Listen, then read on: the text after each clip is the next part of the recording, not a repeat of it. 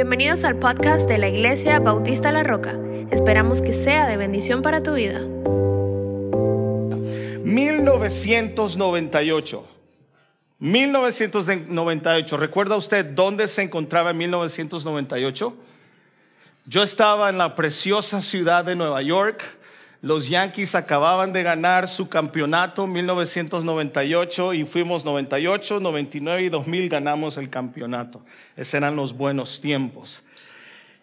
Como buen fanático de los Yankees, no, no es mi becerro de oro como algunos piensan y me estaban haciendo bullying el día de en la reunión de hombres. Pero sí trae mucha alegría a mi corazón. Pero no trae tanta alegría, ya que en 1998 estaba pasando en los momentos más difíciles de mi vida. 1998 yo tenía, creo si no me equivoco, 20 años. O sea, estamos hablando de hace 24 años atrás. Hermanos, fue uno de los momentos más difíciles de mi vida, que si usted me habla, si usted me pregunta cuáles han sido los, los tres momentos más difíciles de mi vida, 1998 fue uno de ellos. Y recuerdo que en 1998, en ese año, alguien me dio un libro que todavía lo cuestiono y que yo considero que es uno de los libros más crueles que ha llegado a mi vida. Yo le, había leído varios libros, como aquel libro que usted tenía que leer en 40 días, eh, eh, y entonces usted encontraba un propósito para su vida. Todo ese tipo de libros que usted tiene que leer y que lleva paso uno, paso dos, yo le tengo un poquito de miedo.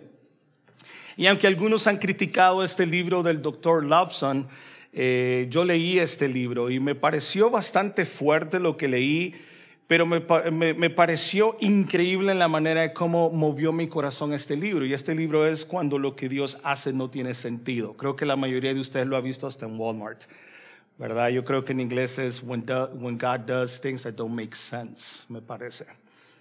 Y recuerdo que leía historia tras historia, historia de cristianos, muchos de ellos que habían perdido hijos, que habían perdido familiares, y de alguna otra forma me empecé a identificar con algunas de las personas que testificaban o hablaban de sus experiencias. Y realmente para mí empecé a sacar varias cosas del baúl, empecé a, identificarme de alguna otra forma, pero principalmente ese año, ya que estaba pasando una situación bastante difícil en mi vida, a los 20 años, pues también entonces me capturó este libro. Y hermano, todavía me cuestiono alguna de las cosas que leí hace 24 años, pero una cosa sí estoy seguro al leer de ese libro, es de que Dios es muy real en, los, en, los, momentos felices de nuestra vida y en los momentos más difíciles de nuestra vida. Dios sigue en su trono a pesar de lo que nosotros estemos viviendo. Y la pregunta siempre ha sido, ¿por qué? ¿Por qué Dios hace o por qué Dios permite? Después de 20 años, después de 24 años, yo puedo tener una mejor idea. Hay personas que todavía no entienden por qué Dios ha hecho ciertas cosas o ha permitido ciertas cosas en sus vidas. Y he escuchado a cristianos que dicen, bueno, cuando llegue al cielo, entonces el Señor me dará explicaciones. Bueno, en primer lugar, no es correcto porque Dios no tiene que darle explicaciones a nadie. Y en segundo lugar, yo creo que cuando lleguemos al cielo ni nos va a importar más. Creo que no nos va a interesar más. Lo que queremos ahorita es llenar nuestro ego y llenar, encontrar una respuesta a todas estas preguntas del por qué. Y muchas veces podemos caer también en el grave error de que Dios puede ser un Dios injusto porque permite o hace ciertas cosas en nuestras vidas. Mi hermano querido, Primeramente quiero recordarle de que nosotros en algún momento podríamos llamarle a estas circunstancias desafíos en vez de pruebas o tribulaciones. Y déjeme decirle que nuestra iglesia puede estar pasando o va a pasar más tribulaciones o pruebas que Dios ha preparado para nosotros. La pregunta sería, ¿por qué razón? Ahora, creo que este tiempo, en estos tiempos, Dios está llamando al hombre para que acepte un desafío, no solamente de creer y vivir para Dios, sino también de sobrellevar y traspasar todo obstáculo que obstruye su relación con Dios. Dice Juan 14.1, dice, no se turbe vuestro corazón, creéis en Dios, creed también en mí. Ese pasaje, Juan 14.1, no sé cuánto usted lo necesitaba escuchar. Pero quiero que el día de hoy, en la parte de atrás, o mis hermanos me han hecho una copia, esto es el bosquejo del día de hoy, así de pequeñito, sí. Usted dirá, si así es de pequeñito, entonces nos vamos en 20 minutos. Según usted. Ahora, eh, quien quiera tener una, un bosquejo de estos, por favor solamente levante la mano y allí Israel y mis hermanos eh, están allí listos para entregarles. Solamente levante su mano sin ninguna vergüenza, por favor, sonríe y diga, yo quiero uno, denme uno, por favor. Y eso tiene también un propósito, que cuando usted lo llene, si logra llenarlo en ese espacio tan pequeñito, que usted lo pueda meter dentro de su Biblia. Muy bien, mientras tanto, gracias hermanos, gracias jóvenes. Muy bien, primero recordemos lo que es Juan 14.1, no se turbe vuestro corazón, creéis en Dios, creed también en mí.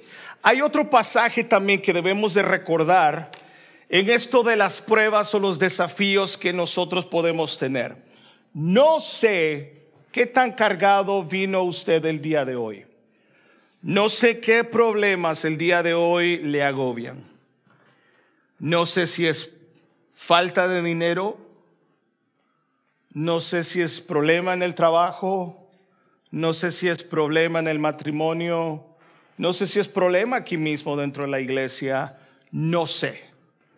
Lo que sí sé es esos dos pasajes Juan 14.1, no se turbe vuestro corazón. Hebreos 2.1 nos dice, por tanto, debemos prestar mucha mayor atención a lo que hemos oído, no sea que nos desviemos. Mi hermano querido, a lo largo de mis 44 años, mi padre era un hombre que eh, empezó algunas obras en nuestro país. Mi padre participaba también en un coro de la iglesia donde iban a diferentes iglesias en nuestro país. Mi hermana servía, mi hermano era líder de jóvenes en una iglesia bastante grande.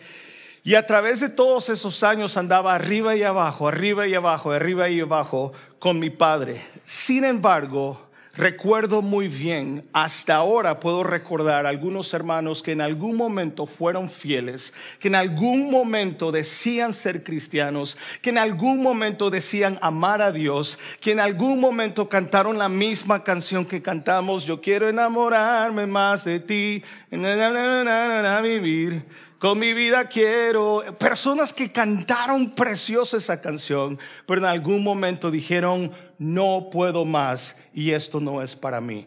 Y el día de hoy no quieren saber de Dios y se han alejado. Este pasaje me recuerda, este eh, pasaje de Hebreos 2.1 me recuerda eso. Por tanto, debemos prestar mucha atención a lo que hemos oído, no sea que nos desviemos. ¿Por qué Dios hace cosas? que para nosotros no tienen sentido. ¿Por qué Dios permitió o por qué Dios permite lo que estoy pasando en este momento? Ahora quiero hacer una división. No es lo mismo, hay un pato por ahí. Vamos a empezar a traer patos, perritos y todo. ¿Por qué razón Dios permite ciertas cosas que ahora yo estoy pasando? La división es, una cosa es los resultados de mi decisión y otra cosa es el resultado de lo que Dios quiera hacer en mi vida. ¿Ok? Tenemos que entender, debemos entender que hay dos cosas diferentes.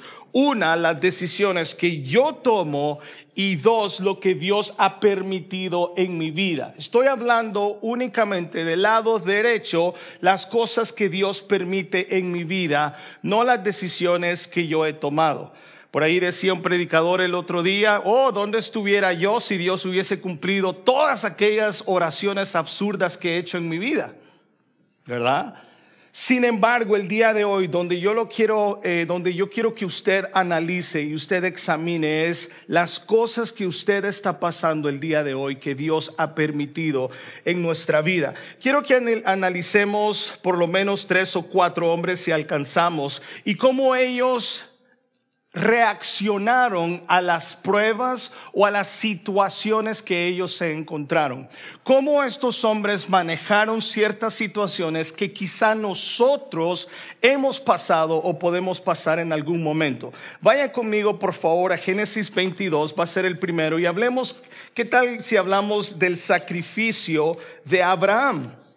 Génesis 22 Génesis 22, 1 al 2. Y déjeme decirle que acá usted se va a identificar más que todo como padre. ¿Ok? Es usted padre, usted aquí se va a identificar muy bien. Génesis 22, la primera línea o el primer espacio que usted encuentra allí es sacrificio de Abraham. Y dice así, aconteció después de estas cosas, lea conmigo que probó Dios a Abraham y le dijo a Abraham, y él respondió, heme aquí. Y dijo, toma ahora tu hijo, coma, ¿tu qué? ¿Tu qué? Toma tu hijo, tu único. Ahora le voy a añadir un poquito más. Toma tu hijo, tu único, de donde vendrá la descendencia, de donde se va a cumplir o a través de él se va a cumplir mi promesa. Toma ese hijo y qué más dice? Toma tu hijo, tu único Isaac, prueba a quien amas y vete a tierra de Moriah y ofrécelo allí en holocausto sobre uno de los montes que yo te diré. En ese momento, mi querido hermano, cualquiera de nosotros pudo haber dicho, Dios es un Dios injusto, Dios es un Dios que no cumple sus promesas y sobre todo me hubiese rascado la cabeza decir, this does not make any sense. Esto no tiene sentido. ¿Qué clase de Dios va a pedir mi único hijo al que tanto amo? Tal vez si tuviera ocho o diez, regalo aquel, el, más problemático tal vez. Pero el único, siempre en la familia siempre hay uno más problemático, ¿verdad? Yo sigo creyendo que son los primeros o los segundos, pero menos los últimos. Los hijos menores tienen más gracia, tienen más regalo, tienen más personalidad, tienen más amigos, ¿sí o no? Dígame.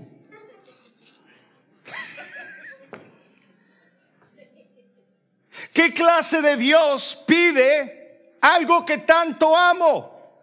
¿Qué clase de Dios pide algo que es tan mío? Y lo primero que podemos encontrar, mi querido hermano, acá en los primeros dos versículos es que Dios prueba a Abraham o Dios prueba la integridad de Abraham. Dios debe de probar nuestra integridad. Dios debe de comprobar la integridad de la iglesia. Ahora usted dirá, ¿qué significa integridad, pastor? Bueno, aquí le tengo algunas eh, eh, palabras que definen la integridad. Honradez, rectitud, limpieza. El propósito de Dios era incrementar la capacidad de obedecer y desarrollar su carácter. Cuando Dios nos prueba a nosotros, no es para vernos chillar, o perdón, llorar no es para verlo llorar noche tras noche, aunque así suceda. Dios tiene un propósito. El primero que podemos ver en la vida de Abraham en pedir algo tan valioso, tan valioso, era su integridad. Y mi hermano, permítame decirle que tengo que pedirle el perdón al Señor vez tras vez, porque cuando me pongo en las chanclas de Abraham, yo creo que diría que no. Ninguna de mis tres hijas ni Sara, Beatriz, ni Estefanía, Alexandra, ¿cómo se llama chiquitita? Isabela. Ninguna. Ninguna. Quizás por eso no me las pide. Por lo menos no de esta manera. ¿Qué está pidiendo Dios el día de hoy para probar la integridad de esta iglesia? Ha visto que Dios nos sigue probando vez tras vez Hebreos 11, 17, vea lo que se dice de Abraham. Por la fe, Abraham, cuando fue probado, ofreció a Isaac y el que había recibido las promesas ofrecía su génito. Sigue diciendo el versículo 3, y Abraham se levantó muy de mañana y enalbardó su asno y tomó consigo, ¿cuántos siervos? Dos, gracias hermano, dos siervos suyos y a Isaac su hijo y cortó leña para el holocausto y se levantó y fue al lugar que Dios le dijo. Al tercer día, después de haber caminado tanto, versículo 4, eh, alzó Abraham sus ojos y vio el lugar de lejos. Entonces dijo Abraham a sus siervos, esperad aquí con el asno y yo y el muchacho iremos hasta allí y qué? Adoraremos y volveremos a vosotros. En primer lugar, mi querido hermano, el segundo punto que podemos encontrar bajo Abraham es que Abraham, cuando Dios lo llama, Abraham dice, heme aquí. Y encontramos la segunda importante que la, la, segunda cosa importante en nuestra vida es que en la vida del cristiano, en la vida de la iglesia, tiene que haber disposición no solamente prueba la integridad, sino también nuestra disposición. Había un canto en los tiempos, en mis tiempos de músico, aquella canción o aquel corito o aquella alabanza que decía, heme aquí, yo iré, Señor, envíame a mí, que dispuesto estoy. Escuche, llevaré tu gloria a las naciones. Qué bonito, ¿no? Heme aquí, yo iré yo iré, Señor, un canto de disposición. Estoy dispuesto a ir. Envíame a mí. Oh, ¿quién irá? Yo, yo lo haré. Y en medio de esta situación, mi hermano querido, Dios pide su disposición. Y me parece que la disposición no tiene que ver con las circunstancias, tiene que ver con mi disposición y amor hacia el Señor. Nosotros decimos, heme aquí, no basado en lo que estemos viviendo o lo que está pasando a nuestro alrededor, sino que nosotros decimos, heme aquí por amor a Él. Decía el miércoles que nosotros servimos al Señor como respuesta a la gracia de Él. ¿Se acuerdan los hermanos, los que estuvieron aquí el miércoles y hablamos de la gracia de Dios? Cuando comparamos realmente lo que nosotros merecíamos y Dios toma nuestro lugar en base a ese sacrificio, nuestra reacción entonces es, heme aquí, envíame a mí. Oh, pero hermano, usted no tiene dinero. No importa, envíeme a mí. Oh, pero hermano, pero, pero tú no estás preparado. No importa, envíame a mí. Tú me vas a preparar. Oh, hermano, pero tú eres demasiado fellito. No importa, envíame a mí. Pero tú eres muy chiquitito. Yo voy. Pero estás soltero. Yo voy con más razón. Envíame a mí. Envíame a mí. M aquí. A Samuel, ¿verdad? Samuel. Samuel. Y se va él y se levanta. ¿Me llamaste? Le dice al sacerdote. No, yo no te llamé. Se vuelve a acostar. Qué dolor de cabeza levantarte tres veces. Samuel, ahí va otra vez. Y más si la cama es bien bajita, ahí va otra vez. A la segunda vez entendió, ah, es Dios quien está llamando. Tu respuesta ahora al llamado de Dios no debe de ser, ¿qué? A nosotros nos enseñaron desde muchachitos, eh, creo que los colombianos, bueno, eh, a, mi, a mi esposa y, los colombianos he escuchado que contestan, señora, señor, ¿verdad? Cuando llaman, fulano de señora, señor. A nosotros nos enseñaron, mande, mande. Si decíamos qué,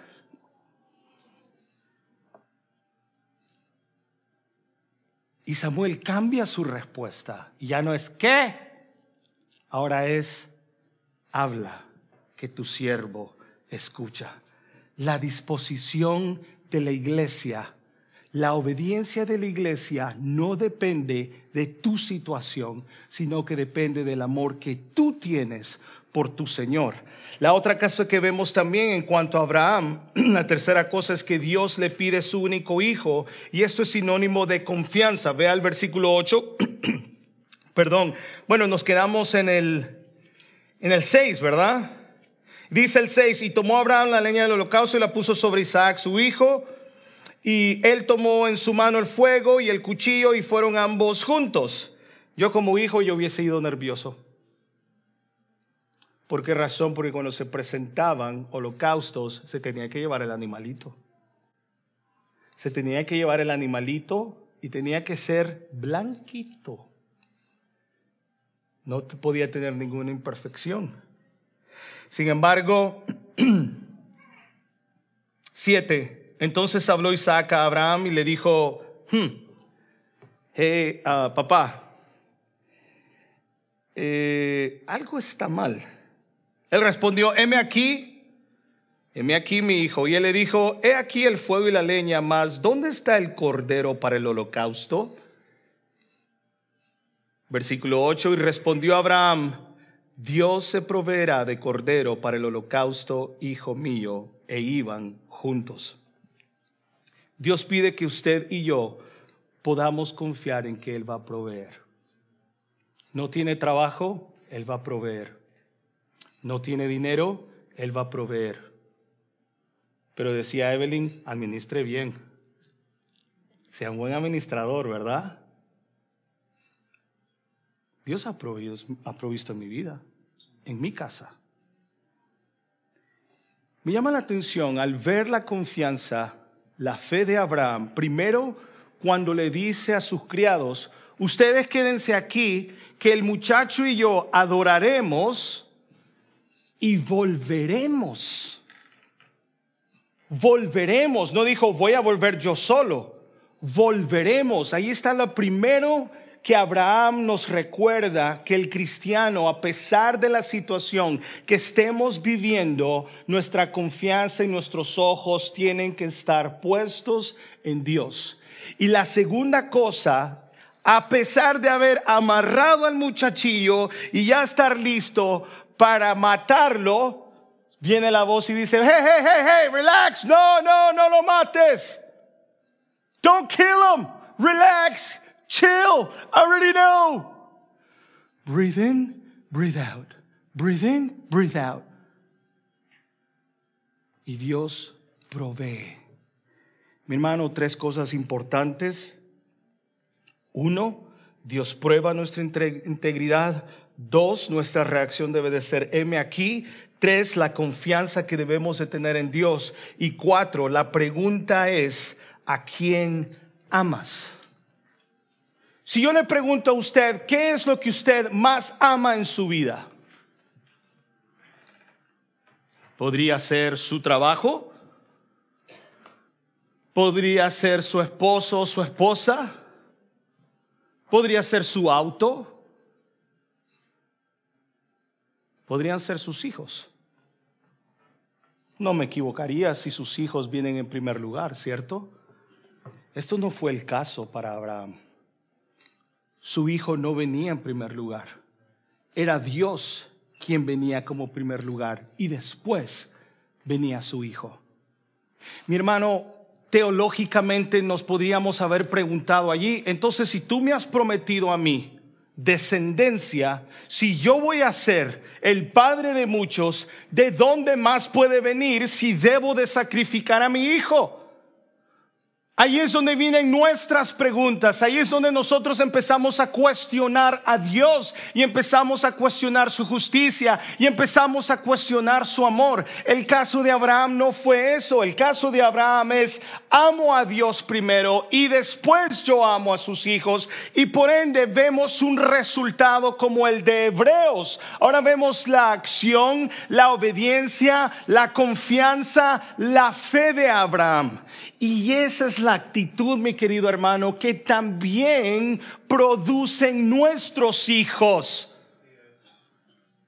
Es la actitud de Abraham que impactó a sus hijos, que impactó a su hijo y de esa manera vemos un Isaac y usted llena el espacio. Pero viene de Abraham. La fe que, nuestro, que queremos que nuestros hijos tengan no viene de los tíos precisamente, no vienen de las abuelas precisamente, vienen de los padres primero. Segundo, toma de decisiones. Vaya conmigo a Génesis 3. Vivir los conflictos en victoria. No con victoria, en victoria. Si su esposa se llama Victoria, qué bueno. Éxodo 3, nos vamos a mover rápido, así que vaya moviendo su dedito, ¿ok? Éxodo eh, capítulo 3, vamos a ver el 11. Vea el versículo 11, dice, entonces Moisés respondió a Dios, ¿quién soy yo para que vaya Faraón y saque de Egipto a los hijos de Israel. Versículo 13, dijo Moisés a Dios, he aquí que llego yo a los hijos de Israel y les digo, el Dios de vuestros padres me ha enviado a vosotros. Si ellos me preguntaren cuál es su nombre, ¿qué les responderé? Y luego vámonos al capítulo 4, versículo 1. Dice, entonces Moisés respondió diciendo, he aquí que ellos no me creerán ni oirán mi voz, porque dirán, no te ha parecido Jehová. Ahora váyase conmigo al versículo 10. Entonces dijo, del capítulo 4, entonces dijo Moisés a Jehová, ay Señor, nunca he sido hombre de fácil palabra, ni antes ni desde que tú hablas a tu siervo, porque soy tardo en el habla y torpe en la lengua. Ahora vaya conmigo al versículo 31. Dice así, y el pueblo creyó y oyendo que Jehová había visitado a los hijos de Israel y que había visto su aflicción, se inclinaron y adoraron. La toma de decisiones. La toma de decisiones. La iglesia debe de tomar decisiones. El cristiano debe de tomar decisiones no basado en mis circunstancias, sino en quien Dios es. ¿Vio todas las excusas que tenía Moisés y aún hay más? No, Señor, es que es que no sé hablar en público. No, Señor, es que es que qué les voy a decir? No, Señor, y es que no, Señor, y no, Señor, y no, Señor, y no, Señor, y no, Señor, y no, Señor. Y hace una lista de todo el tipo de problemas que tenía. Y hace una lista de todos los límites que tenía. La toma de decisiones debe de estar basado en lo que Dios le ha encomendado y debe de estar por encima de todos sus miedos, sus complejos, sus inseguridades y sus limitaciones. El Dios que nos ha llamado no tiene limitaciones. ¿Qué decisiones debe de tomar usted el día de hoy? ¿Qué decisión usted debe de tomar en medio de estos conflictos? Número tres, perseverancia. Veamos Génesis 41.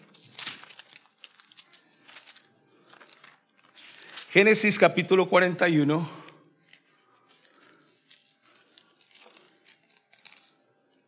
Leamos desde el versículo 37 al 44. Hemos visto, una vez más, sacrificio, la toma de decisiones y ahora vemos la perseverancia de José. Génesis 41, el 37 al 44. Dice así, el asunto pareció bien a Faraón y a sus siervos y dijo Faraón a sus siervos, ¿acaso hallaremos a otro hombre como este en quien esté el Espíritu de Dios? Y dijo Faraón a José, pues que Dios te ha hecho saber todo esto, no hay entendido ni sabio como tú. Tú estarás sobre mi casa y por tu palabra se gobernará todo mi pueblo, solamente en el trono seré yo mayor que tú. Dijo además Faraón a José, he aquí yo te he puesto sobre toda la tierra de Egipto. Entonces Faraón quitó su anillo de su mano y lo puso en la mano de José y lo hizo vestir de ropas de lino finísimo y puso un collar de oro en su cuello. Estamos viendo el resultado ahora de quien José vino a ser. Sin embargo, nos hemos saltado varias situaciones. Nos hemos saltado cuando los hermanos lo menosprecian y los venden. Claro, era el menor. Claro, era el menor. Ahí venían los mayores, ¿no? Lo venden. Preso. Luego una señora se quería pasar de lista. Y salen paños menores en medio de la gente. ¿Ha sufrido usted algún momento menosprecio? ¿Ha sufrido usted en carne propia el rechazo? ¿Ha sufrido usted la transición? ¿Ha sufrido usted la calumnia? El desprecio de los que le rodeaban y aún el de su familia. Sin embargo, mi querido hermano, tenemos que darnos cuenta de que todo esto no era una mera situación en la cual se necesitaba fe, sino que se necesitaba perseverancia. La vida cristiana, en la vida cristiana se requiere perseverancia. ¿Cuántas veces usted y yo hemos dicho, no puedo más? No veo a Dios, no escucho a Dios, no puedo más con esta situación. Y Dios aún calla. Yo la he vivido muchas veces. Y no hace 24 años, sino en muchos momentos ahora como pastor. Y lo dije la semana pasada. Quizás para algunos fue un poco fuerte. Dios únicamente me dice, cállese y camine. Perseverancia. Keep going. Keep walking. But God, look at, keep walking. But Jesus, look at my heart. Keep going. Vea lo que dice el apóstol Pablo en 1 Corintios 9:25. Dice, todos los atletas se entrenan con disciplina. Mi respeto para aquellos hermanos que salen temprano en la mañana a correr dos, tres, cuatro millas. Aquí tenemos algunos corredores. Algunos hermanos me han dicho, pastor, yo corro cuatro o cinco millas al día, lo voy a invitar a correr. Yo oro para que este hermano no me llame. Oro para que no me llamen. Oro. Señor, bendícelo, protégelo, pero que no, no, me, no me llame para acompañarlo.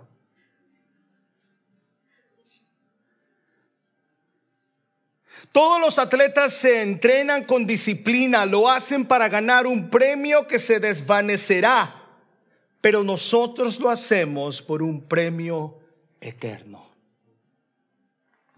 ¿Quiere darse por vencido? Cállese y continúe. Shut it and keep going. Vea lo que nos dice también en 1 Corintios 9:26. Por eso yo corro cada paso con propósito. No solo doy golpes al aire. Cada paso que nosotros damos en la vida cristiana tiene un propósito. Y mi querido hermano, al igual que usted, quizá hay ciertas cosas que yo todavía no entiendo. Sin embargo, esos misterios no nos corresponden a nosotros, les corresponden únicamente al Señor. Usted siga perseverando. Don't give up. Keep it going. Veamos Romanos 5, puede anotarlo, creo que ahí también usted lo puede ver en su bosquejo, vea lo que dice Romanos 5 del 3 al 4. Y no solo esto, sino que también nos gloriamos en las tribulaciones. ¿Cómo?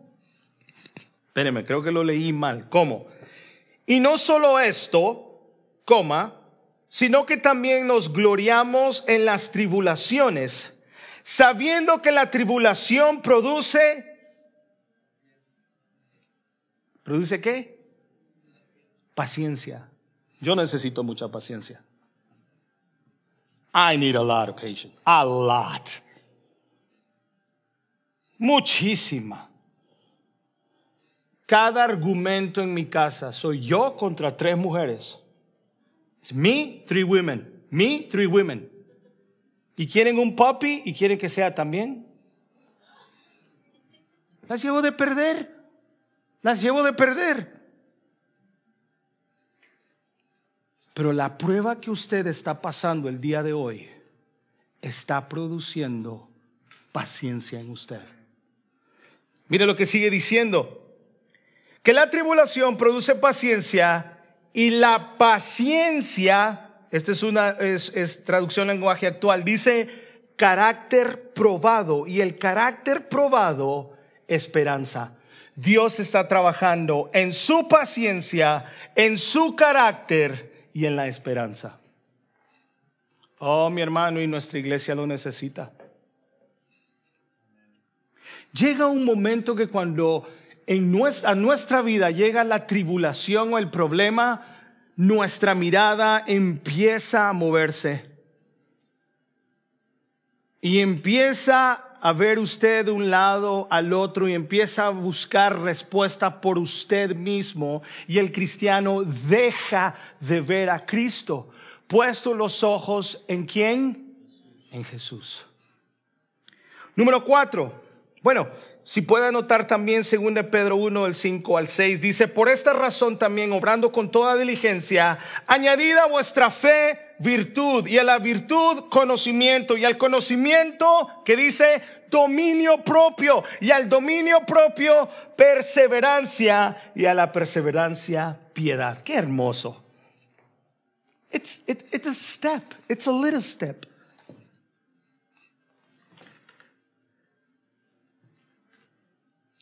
baby steps.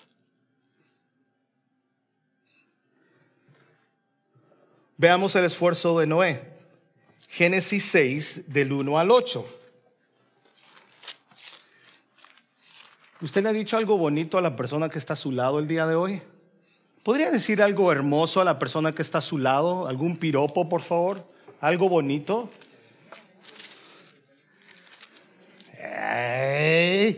Oh, algunos están, algunos están abusando. Ya, relax, tranquilos. Hombre.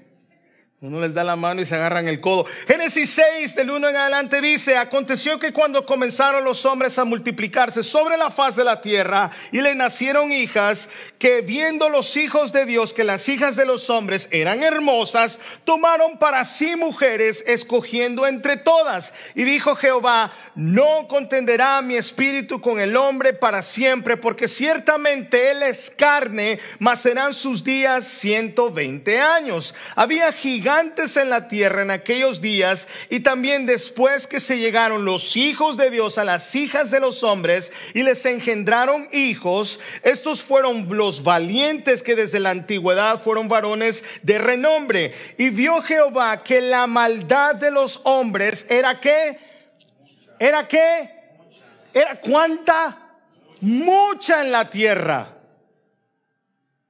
Ojo, cuidado, empecémonos a identificarnos, no con los gigantes, por favor.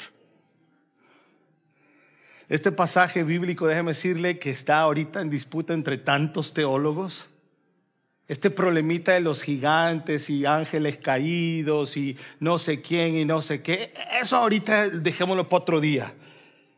Lo que me interesa aquí fue la actitud de Dios en contra de la maldad que se había hecho, se había multiplicado. Y vio Jehová que la maldad de los hombres era mucha en la tierra y que todo designio de los pensamientos del corazón de ellos era de continuo que solamente el mal.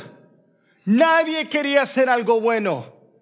No había un bueno aquí. Sigue diciendo, y se arrepintió Jehová de haber hecho hombre en la tierra y le dolió en su corazón. Ojo, un paréntesis, Dios no se arrepiente. Esa expresión, la definición o el uso correcto es, a Dios le dolió mucho. Tengamos cuidado porque Dios no tiene o no hace errores. Dios no tiene de qué arrepentirse. Versículo 7, y dijo Jehová, raeré de sobre la faz de la tierra a los hombres que he creado, desde el hombre hasta la bestia y hasta el reptil y las aves del cielo, porque me arrepiento una vez más de haberlos hecho. Ocho, pero Noé, léalo conmigo, pero Noé halló gracia ante los ojos de Jehová. Mi hermano querido, algo absurdo que Dios le dice a Noé hacer, un arca. En esos tiempos no llovía. No caía así riquito como nosotros a veces recibimos, así la lluvia como la que cayó el viernes, fue, ¿no? Jueves. Qué rico para dormir. Qué rico para tener una hamaca y... En ese tiempo no había. Había sprinkles naturales. Se regaba así por abajo, salía de, la tierra. Y en ese tiempo ni Noé ni nadie había visto lluvia. Y Dios le dice, harás un arca así, así, de este tamaño, con esta madera, etcétera, y le harás esto, esto y lo otro. Absurdo para Noé. Hasta ahora vemos a Abraham, vemos a José, vemos a Noé no teniendo propósito alguno. ¿Cómo es que Dios me va a pedir y me va a decir que haga algo por él que no tiene sentido? Ve, Dios pide muchas cosas a la vida del cristiano que no tiene sentido. Just doesn't make sense. Y lo peor de todo ante nuestros ojos humanos es que Dios no nos da explicaciones. Y es que Dios no me debe explicaciones a mí. Dirá la vasija al alfarero, ¿para qué me creaste? Dios no tiene por qué darme explicaciones a mí porque se llevó a mamá. Dios no tiene por qué darle explicación a la iglesia de por qué fulano de tal murió o por qué está grave. Dios es Dios. Dios es soberano. Dios es todopoderoso. Él le creó a usted y no nosotros, a nosotros mismos.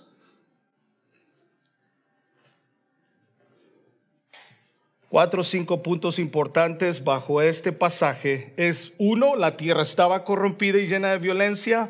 Dos, a Dios le pesó en su corazón hacer al humano. Tres, Dios lo cortaría de la faz de la tierra. Cuatro, Noé halló gracia a los ojos de Dios. Y cinco, hizo Noé conforme a lo que Dios le mandó. Una vez más, shut it and keep going. Cállese y continúe.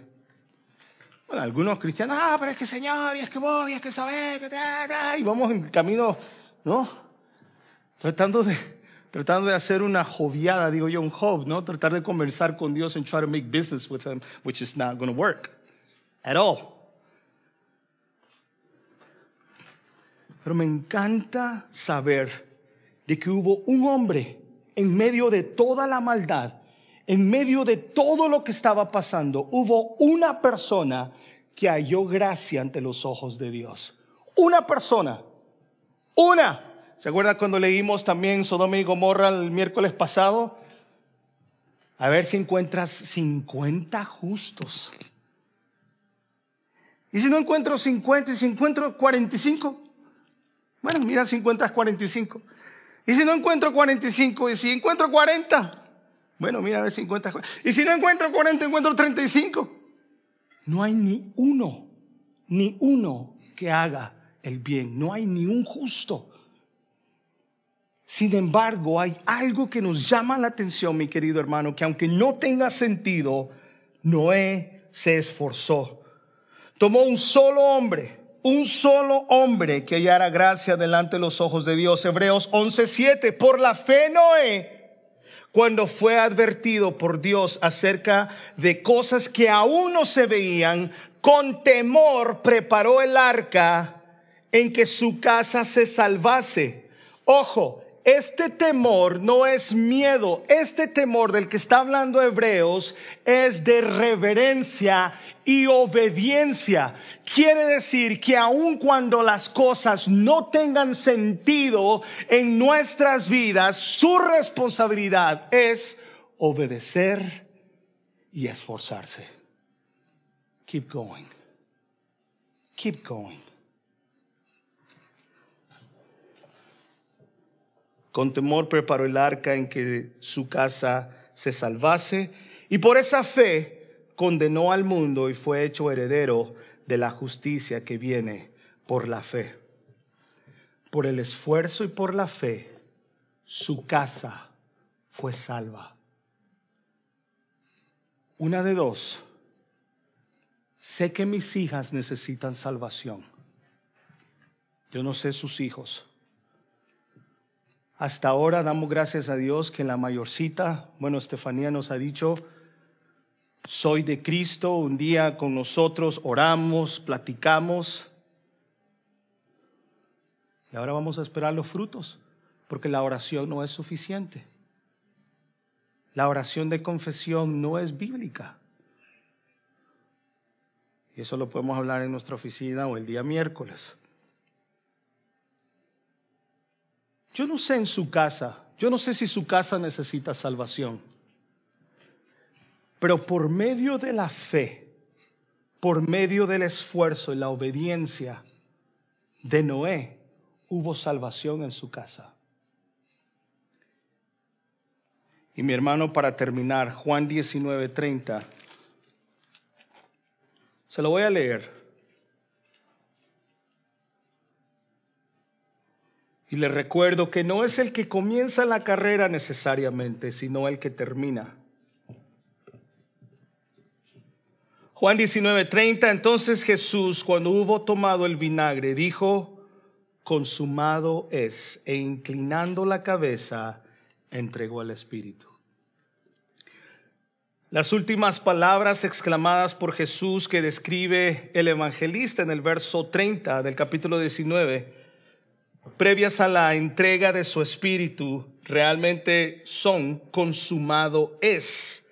La palabra proviene del término griego apoteleo, la cual está formada por dos raíces, se lo dejo saber. Primero es apo, que es la raíz que denota si se usa como prefijo, que quiere decir separación, partida, terminación, restablecimiento. Y la segunda palabra es teleo, cuyo significado es completar, ejecutar, concluir, pagar o perdonar una deuda, satisfacer, terminar, acabar, consumar, cumplimiento o cumplir. Cuando en aquel tiempo se vendían los esclavos, porque el contexto histórico de los esclavos en aquel tiempo era muy diferente el que ahora nos quieren presentar, muy diferente ni por cerca. Cuando una persona iba a comprar un esclavo, la expresión es consumado es. Y la persona cuando compraba ese esclavo tenía dos opciones, se lo llevaba a la casa para que le sirviera o lo podía dejar libre.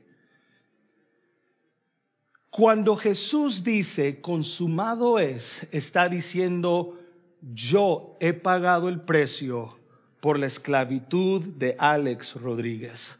Consumado es, he terminado la obra que comencé.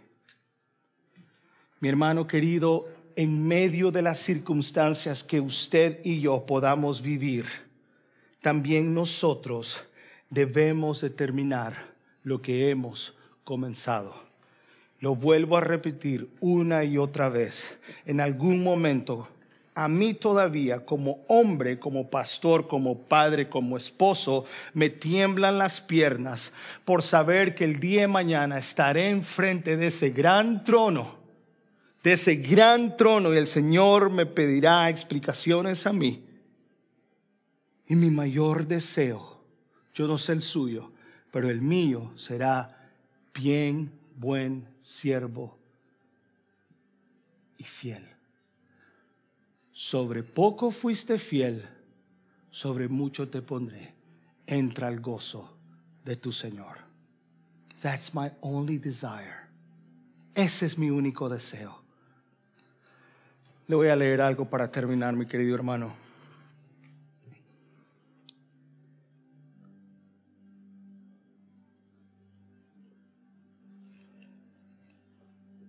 ¿Por qué muchos abandonan la fe cristiana?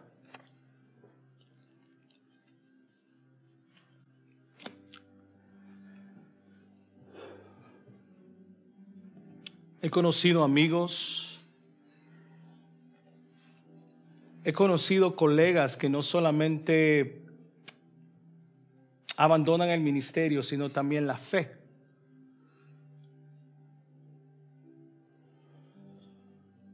Un explorador británico dirigía una expedición en el Polo Norte por medio de las estrellas y él y su equipo habían calculado dónde estaban ubicados y entonces comenzaron una larga marcha hacia el norte, una marcha bastante dura. Estaba demasiado frío y les tomó horas y horas. Cuando llegó el momento de hacer campamento y descansar, leyeron nuevamente su posición basado en las estrellas, para su horror, ellos descubrieron que en lugar de estar más al norte, ahora estaban más al sur que cuando habían comenzado a caminar. El problema era que habían estado caminando sobre una plataforma de hielo que se movía hacia el sur mientras ellos caminaban hacia el norte. El movimiento era tan leve que ni siquiera se habían percatado de ello. Ese es el punto aquí, mi querido hermano. Cuando quitamos nuestros ojos de Cristo, entonces nos exponemos a las influencias impías de nuestro mundo. Pueden ser leves y apenas sentirse, pero en última instancia nos hacen desviarnos de Cristo. No es que solo nos despertamos un día y pensamos, no seguiré más a Jesús. Es algo que sucede con el tiempo. Ni siquiera lo notamos al principio nos hemos desviado. Ningún cristiano auténtico puede perderse. Eso no es el problema. Ningún cristiano auténtico puede perder lo que Cristo ha comprado para él. La cuestión aquí no es rechazar a Jesús de manera directa, sino simplemente apartar nuestros ojos de él de manera paulatina.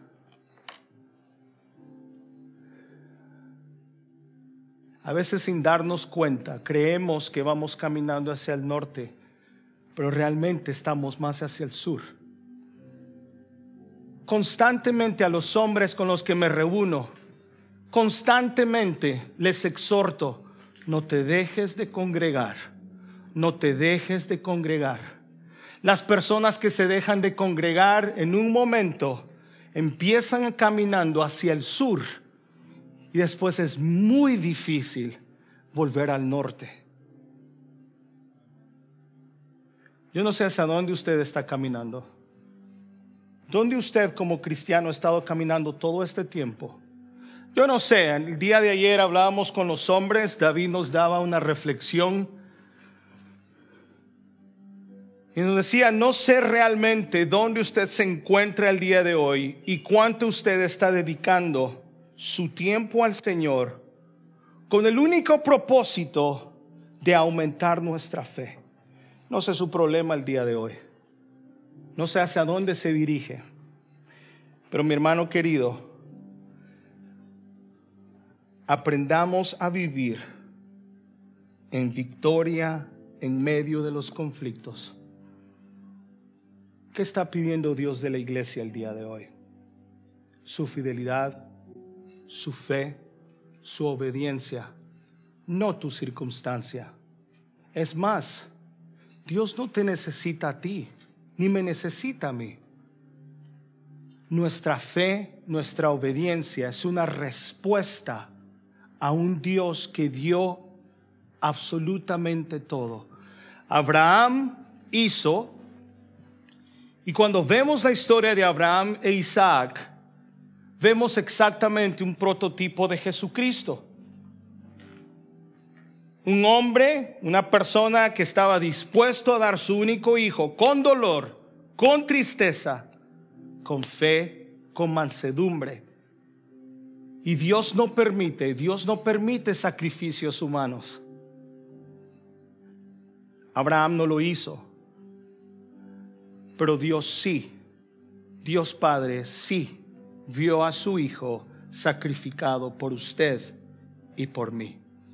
¿Cuál es la respuesta de la iglesia el día de hoy? Padre, hoy nos acercamos, reconociendo que quizá hemos caminado muy lejos, que quizás, Señor, en vez de ir hacia el norte, hemos ido hacia el sur. Señor, perdona nuestro orgullo. Perdona nuestra rebeldía. Perdona nuestra ignorancia, Señor. Perdona nuestra falta de fe, nuestra falta de confianza.